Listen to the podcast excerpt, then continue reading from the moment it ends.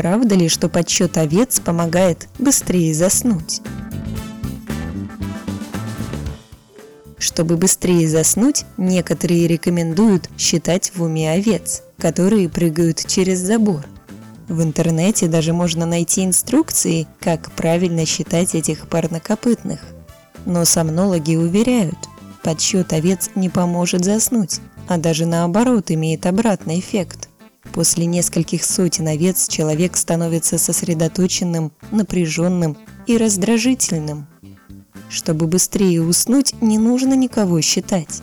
Врачи рекомендуют подумать о чем-то приятном, чтобы расслабиться и забыть о проблемах. Например, представить отдых на море или встречу с близким человеком. На вопрос помог ответить врач-сомнолог Олег Самойлов. thank you